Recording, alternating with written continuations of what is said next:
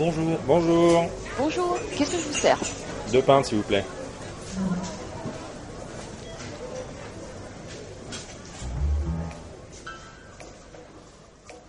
Hier, j'ai vu le dernier Mad Max, Fury Road. Bah, en fait, euh, il est quand même très bien. Hein. T'es pas du tout en retard niveau cinéma, donc. Ah non, mais t'imagines même pas.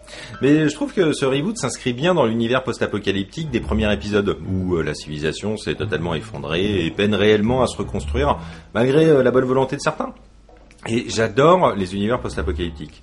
Mais je trouve ça triste qu'il faille systématiquement passer par un événement catastrophique pour passer à autre chose. Dans Mad Max, c'est une guerre pour le pétrole. Dans la série de jeux vidéo Fallout, c'est un conflit nucléaire. Et même dans Star Trek, hein, cet univers ultra lisse et aseptisé, bah, il a fallu passer par une guerre brutale euh, civile pour euh, changer de civilisation. Ah, Quel dommage dans Star Trek que ça n'avait pas détruit tout le monde. oui, mais qu'est-ce que tu veux, les Vulcains sont étaient là. Je m'interroge du coup, c'est est-ce que l'apocalypse est inévitable ou est-ce que la technologie nous permettra de conserver notre façon de vivre en évitant ainsi la destruction? Mais non, mais Emilien, tu prends le sujet par le mauvais côté de la lorgnette, en fait. Ah, C'est original. Non, mais je t'assure, les évolutions technologiques n'ont certainement pas pour vertu de préserver notre mode de vie. Au contraire, je prends deux exemples évidents. Terminator et Matrix. Évident.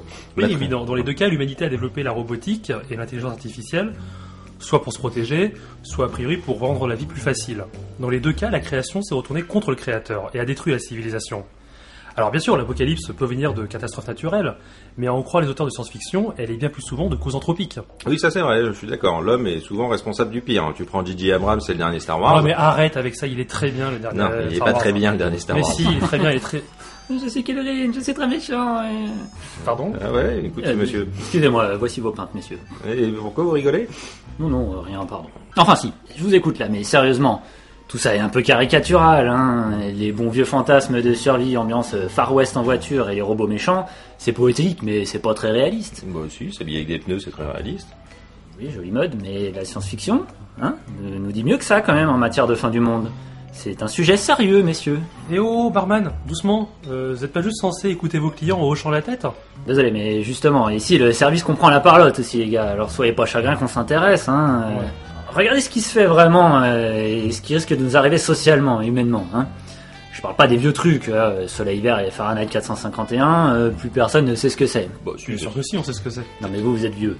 Mais merci. Prenons un autre exemple. Par exemple, du lourd, comme Idiocratie. Bah, ça, c'est un post-apocalyptique malin. Où les générations successives deviennent de plus en plus stupides et mènent la civilisation au bord du gouffre. Ça montre euh, la manière dont l'idiotie quotidienne fait disparaître les capacités de survie de l'humanité dans un avenir lointain. ouais. Moi, je trouve ça effrayant, surtout que ça a un mauvais goût de vrai. Ouais, non, mais vous vous trompez complètement surtout. Euh, Idiocratie, ce n'est pas du tout une œuvre post-apocalyptique. Ouais, enfin, quand on dit pas trop le taulier non plus. C'est une dégénérescence longue et prévisible de l'espèce humaine. Ceci dit, c'est un sujet intéressant par ailleurs sur la façon dont l'humain réagit en voyant sa fin arriver. J'en prends un témoin un excellent livre, Spin, de Robert Wilson.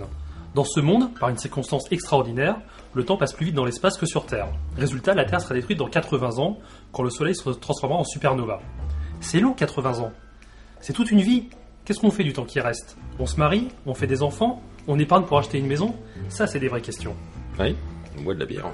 Oui, ça fait ralentir le temps aussi, ça. Non, mais il y a plusieurs formes de post-apo. Hmm. Euh, Bon, la principale est celle où ça pète radicalement, mais de façon distrayante. Genre la guerre nucléaire, hein, les virus zombificateurs, ou l'invasion des robots tueurs. C'est Ok. vrai que les Daleks, c'est assez distrayant. Ouais, c'est vrai. Oui. Mais les post-apo social, il est plus sournois. Vous mettez tous les deux le doigt dessus d'ailleurs. Faut-il un gros boom pour qu'on se considère après la fameuse apocalypse? Idiocratie montre que la pente vers la fin des haricots peut être plus longue et indolore que l'on le pense. On est peut-être déjà euh, dedans sans s'en rendre compte. Oui, d'ailleurs, euh, je me suis fait à la con à ce sujet. C'est en 2015, Microsoft avait étudié l'effet des nouvelles techno et leur influence sur nos capacités cognitives. Et apparemment, selon cette magnifique étude, euh, notre temps de concentration est passé sous la barre des 9 secondes, c'est-à-dire moins qu'un poisson rouge. Mais non, c'est con. On parlait de quoi déjà? Non, c'est Microsoft, c'est d'un côté. Putain, L'Apple Boy là. Prends un truc plus intelligent, regarde, dans, dans Les Fils de l'Homme. Très bon roman. Oui, bon, bah, je vais m'en aller, moi. Hein. Le livre et le film sont très bien. On ne sait pas si on est après Apocalypse, puisque l'humanité est stérile et la société est foutue, hein, ou si c'est à venir et que l'on peut encore réagir et trouver une sortie de secours. C'est plus fin, je trouve, Ça nous alerte sur notre présent, là, euh, comme le doit la science-fiction, justement. Au fait, euh, sinon, ils valent des cahuètes. Ah bah voilà, ça je dis pas non pour des cahuètes. Et d'ailleurs, bien que vous soyez le taulier et qu'on vous doit le respect vu que vous avez accès à la tireuse à bière, euh, je me permets quand même de vous contredire. Le post-apo en mode gros boom ou attaque de zombies et consorts, euh, c'est au contraire très social. Et ça fait qu'exacerber nos pires côtés. Ces mêmes côtés qui ont amené à l'apocalypse. Et pour revenir à ce que tu dis, Ludo, Spin, ce, ce très bon roman, pose une vraie question. C'est que faire du temps qui nous est imparti Pour moi, c'est à l'image de nos vies d'humains normaux. On est sur Terre pour une période donnée. C'est à nous de faire le mieux possible en ce laps de temps, fin du monde ou non. Vous allez dire que je cherche la contradiction, mais vous savez, moi je préfère les olives, vous savez, avec le petit truc rouge qui pique au milieu. Mais non, c'est dégueulasse. C'est Ritz, lui. Putain, vous êtes contre moi ou quoi? En réalité, la fin du monde met en exergue, la, en tout cas l'éventualité de la fin du monde, met en exergue nos pires côtés. Et la violence qui enflamme notre monde aujourd'hui, et comme vous disiez, Barman, peut-être déjà le coureur d'une fin de civilisation. L'enseignement de la SF est d'autant plus important dans ce cas-là. Elle pose la question sommes-nous capables de rester humains face à l'éventualité de notre propre fin? Et justement, je viens de lire un superbe roman de Pierre Bordage, un auteur français de SF, Ouais, ça qui s'appelle Les Dames Blanches, oui, qui est très bien, mais lis-le, Emilien. Ah bah ça va, j'ai jamais appris à lire, tu le sais. Des sortes de boules blanches sont apparues sur Terre, elles sont énormes et grossissent en attirant les jeunes enfants qu'elles ingurgitent. Ah, ça, c'est dégueu. Mais c'est hyper dégueu, et plus elles les mangent, moins elles grossissent vite. C'est comme des boules de coco. Et du coup, euh, ça empire. espérons, et du coup, espérant stopper la croissance de ces dames blanches, les gouvernements imposent aux familles du monde entier de sacrifier un de leurs enfants, un enfant de moins de 3 ans. Super, le gouvernement. Je pense qu'au pied du mur, l'humanité est tout à fait capable d'en arriver à de telles extrémités.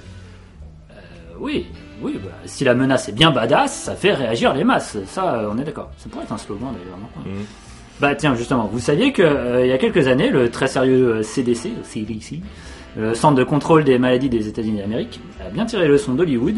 Ils ont créé une campagne d'information publique. Ça s'appelait euh, Preparedness 101, Zombie Apocalypse. Ben, en gros, pour que les gens s'intéressent à la prévention contre les épidémies graves, hein, c'était un truc euh, sérieux, médical, ils ont donné les mêmes conseils aux civils qu'en cas d'invasion de zombies. Ça a super bien marché, les gens y étaient à fond dedans, ils ont cru que le gouvernement préparait le pays euh, contre l'apocalypse Z, il y avait des articles dans le monde entier. Ouais, enfin ça a peut-être pas marché dans le bon sens. Hein. L'armée US a fait la même chose pour l'entraînement, pour l'entraînement de ses troupes avec des scénarios d'invasion de zombies. Pour moi, ça donne plus du grain à moudre aux complotistes et consorts euh, qui préfèrent voir des agendas secrets plutôt qu'un effort de vulgarisation. C'est parce que c'est peut-être vrai. C'est sûrement vrai. Là. Vous avez fait tomber votre cerveau là, attention. Par contre, je suis pas sûr que préparer l'humanité au pire, ça sert vraiment à quoi que ce soit. Une fois l'apocalypse arrivé sur nous, que les humains soient préparés ou pas, je ne mise pas mais un copec sur le maintien d'une civilisation. Prenons le cas d'une invasion de zombies, puisqu'on parle de ça avec la série Walking Dead. Le gentil héros, héros un peu casse-couille Rick, fait tout pour garder ses valeurs et sa morale. Et pourtant, le monde autour de lui s'écroule, à commencer par la cohésion de son propre groupe. Au point que Rick doit être de plus en plus dictatorial pour que, son- pour que sa troupe n'explose pas. Si les zombies attaquent, le plus dangereux, ce sera pas de se faire bouffer par un mort-vivant, mais ce sera de se faire voler, violer, tuer par un autre être humain. Ouais, ça dépend ce que ça s'appelle euh, civilisation. Et d'ailleurs, je vais faire mon gauchiste. Hein, euh. Quelle surprise, Emilien Fais ton gauchiste S'il vous- Surprends-nous S'il vous plaît, pas de politique ici. Ouais, enfin bon, Rick euh, devient dictatorial parce qu'il fonctionnait comme ça avant l'apocalypse. Pour moi, l'importance du post-apo, c'est de montrer que nos sociétés pré-apocalyptiques ont un fonctionnement déjà vicié. Et même avec un cataclysme quel qu'il soit, nous sommes tellement formatés par un type de vie en société, en gros euh, la loi du plus fort et de la consommation à outrance, qu'on ne sait pas faire autre chose. Zombie de Romero le dénonce très bien. Les humains zombifiés euh, continuent à pousser leur caddie dans le môle, euh, même après la mort. Et ce qui tuera les survivants, euh, c'est pas les zombies, mais leur incapacité à, à travailler de concert. Ouais, bon, euh, c'est surtout que les films et les livres mettent en scène des cakes les trois quarts du, les trois quarts du temps. Euh, mais une bonne bande de release dans un contexte post-apo, bah, je vais te dire, ils s'en sortiront très bien. Hein, c'est normal, on a parcouru le sujet dans toutes ses formes les plus improbables. Ou enfin, les rôlistes, c'est pas arrêtez de vous le raconter, les mecs, on a fait du jeu de rôle, il faut pas déconner. euh. Si vous avez pas d'autres clients à servir, Barman, je propose de faire une partie tout de suite de Bitume sur le zinc là. Allez, je sors l'idée, ok. Vous savez, c'est un super jeu de rôle qui s'inspire de l'univers Mad Max. Alors, je vous laisse le choix des personnages. hein. Vous pouvez jouer euh, un facho des Los Angeles, un psychopathe punk, un totalitaire justicier ou un asocial des fils du métal. C'est vous qui voyez. C'est quoi, c'est un Je système vous laisse 10 minutes pour rester humain pour parvenir à vos fins. Et en simili jeu de rôle, j'aimerais vous rappeler un merveilleux jeu multijoueur en ligne qui s'appelle Horde. Ouais, merveilleux. Merveilleux. Il était super ce jeu. Il était beau en plus. Ouais, bon, faut pas Le concept, c'est euh, 40 joueurs qui sont réunis dans une ville et qui doivent renforcer, euh, renforcer leur ville pour subir des vagues de plus en plus importantes de zombies chaque nuit. Pour cela, il faut construire des murailles, des bâtiments de défense, mais aussi assurer l'approvisionnement en eau et en bouffe. Je suis allé très loin dans le jeu, mais vraiment très très loin. Et vu mon expérience, la construction la plus rapide possible d'une potence pour exécuter les voleurs et d'un crématocu pour les manger ensuite est le meilleur moyen de survivre. Ouais, bah, ta vie, tu l'as appelé le Valois-Perret ou quoi, là Je serais pas dans ta bande. Ouais, ce jeu est très déprimant perso. Moi, j'avais pas tenu plus d'une semaine, hein, mais ça, c'est ça d'être sympa avec les autres. Mais euh, sinon, dans le même genre, De gauche. oui, bah c'est ça. Mais moi, ça marche pas. Mais au moins, j'ai ma morale. Euh... Oh, le mec, oh, c'est moche, continue, roule. Et oui, mais bon, dans le même genre, t'as le jeu DZ, euh, qui est un des premiers jeux survie online. Il est assez intéressant d'un point de vue expérimenta- expérimentation sociale. En gros, c'est un MMO où tu joues un perso dont le seul but est de survivre sur une carte d'environ 200 km. Tu joues avec d'autres joueurs et bien sûr des zombies. Euh, le hic, c'est que les joueurs n'ont qu'une vie, donc ils doivent nécessairement se faire aider et aider les autres joueurs pour réussir. Et la plupart du temps, bah, les joueurs se flinguent entre eux. Beaucoup de joueurs font des let's play de leurs sessions euh, en faisant des expérimentations. D'ailleurs, euh, pour avoir une semblant de note positive, un joueur a fait une expérience dans le jeu. Il proposait aux autres participants de leur fournir une arme chargée et sans contrepartie. Le mec euh, sympa quoi. Selon lui, plus de 60% leur merci et 40% le flingue avec euh, le cadeau. Quand même un peu d'espoir. 40% Emilien. Emilien, 40% qui le flingue, c'est pas de l'espoir ça. Quand tu vois qu'un pour cent de casseurs détruisent une manif pacifiste, imagine 40% d'assassins dans un monde post-apo. Bah, bien sûr, c'est déprimant, mais je dis qu'il y a de l'espoir parce qu'il s'agit d'un jeu en ligne et tu sais comme moi que les, jeux- euh, les rôles des écrans euh, comme filtre euh, dans les relations humaines. Alors oui, je trouve ça pas mal qu'il reste 60% de gens qui soient pas des trous de balle. Je sais pas où tu vis Emilien, où tu bosses, mais ça doit pas être Jojo quand même. hein. Venez me chercher. Non, bon, regardez, en vrai, dans la réalité, je pense que l'espèce humaine est plus forte qu'on ne le pense. Hein, parce que les jeux vidéo, c'est très bien, et ça montre pas le, vrai visage des gens. Je dis pas que les sociétés ne peuvent pas se détruire, mais malgré tous les délires pessimistes ou les fantasmes utopiques des fictions, on est sans doute loin du compte. Hein. Euh, faisons un peu de science-fiction inversée, les amis, par exemple. Alors, notre monde a déjà vécu des, des apocalypses sévères, d'accord? Les dinosaures. Ouais, dans notre monde à nous, celui Ah, des, des- Denver, Denver a survécu. Denver, oui. des derniers dinosaures. Oui. Bon, on va s'arrêter là sur cette blague. Qu'est-ce que je disais? Que les sociétés euh, ont déjà vécu des, des apocalypses sévères. Euh, les- La société des êtres humains, je parle. Oui, hein? bah, on Ouais, peut qu'on bon. était résilients. Je croyais qu'on était des gens qui parlaient des choses intelligentes. Ok, bon, alors imaginez, Oui. euh, dans le passé, des sociétés entières, Oui. les plus développées de leur temps, ont disparu lors de catastrophes, des vraies catastrophes qu'on explique aujourd'hui qu'avec des croisements de sciences complexes, hein, différents trucs météorologiques, sociologiques, etc.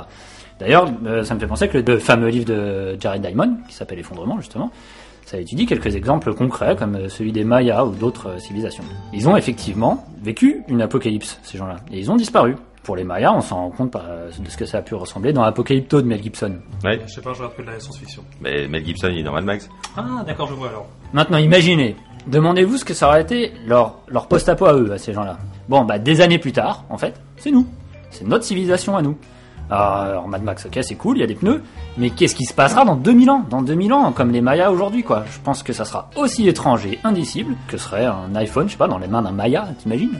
C'est intéressant d'imaginer que nous sommes le post-apo des Mayas, mais je pense que c'est un poil plus compliqué que ça parce que y aurait-il pas un moment où la chute que représente un apocalypse devient insurmontable pour une société? Je veux dire, un point d'avancée technologique où la perte de cette technologie n'est pas surmontable par l'homme tant elle est devenue essentielle à la vie. Tu veux dire quand il n'y a plus de bière? Alors ça, ce serait l'horreur, ça, ça, c'est la fin, du, la fin de toute vie sur Terre. Oui, c'est ça, de l'univers, carrément. Non, mais je prends pour exemple Ravage de Barjavel. Ouais, bien. L'électricité disparaît tout d'un coup, et dans la foulée, l'utilisation des machines et l'accès à l'eau courante et tout ça. Est-ce que, arrivé trop loin, l'humanité ne tombe pas de trop haut en cas d'apocalypse? Oui, et d'ailleurs, encore la perte d'électricité, pour moi, c'est pas le plus grave. Euh, actuellement, notre société délègue de plus en plus ses fonctions cognitives aux appareils qui nous entourent. On abandonne notre mémoire. euh, L'électricité? Oui, mais l'électricité, on peut s'en sortir sans. Bah, les machines, elles font comment sans électricité Oui, mais bon, on, on délègue de plus en plus notre mémoire à nos smartphones, donc on n'a plus cette faculté d'apprentissage. Et cette béquille technologique est une des critiques faites euh, par Stephen Wool. Pour lui, l'homme n'est pas capable de gérer la technologie sans perdre son humanité, et donc de se détruire. Et d'ailleurs, dans son roman New York, euh, adapté récemment en BD, on suit l'histoire d'un enfant dans une tribu de, de survivants revenus à l'âge de pierre sur une terre dévastée. Sans trop spoiler, on apprend l'origine de cet apocalypse, et ceux qui sont le plus aptes à survivre sont ceux qui dépendaient le moins de la technologie à notre époque. Ah, Bear Grylls serait fier de toi, mon gars. Ah oui, là, il t'adopterait, je pense. Ouais, enfin, j'arriverai pas à sauter en hélicoptère d'un côté. Bon, euh, mais sinon, vu que vous êtes le taulier, euh, dites-nous une chose. euh, Pourquoi vous avez appelé Strad le comptoir du futur? J'allais pas l'appeler le, le dernier bar avant la fin du monde, non? Pas faux.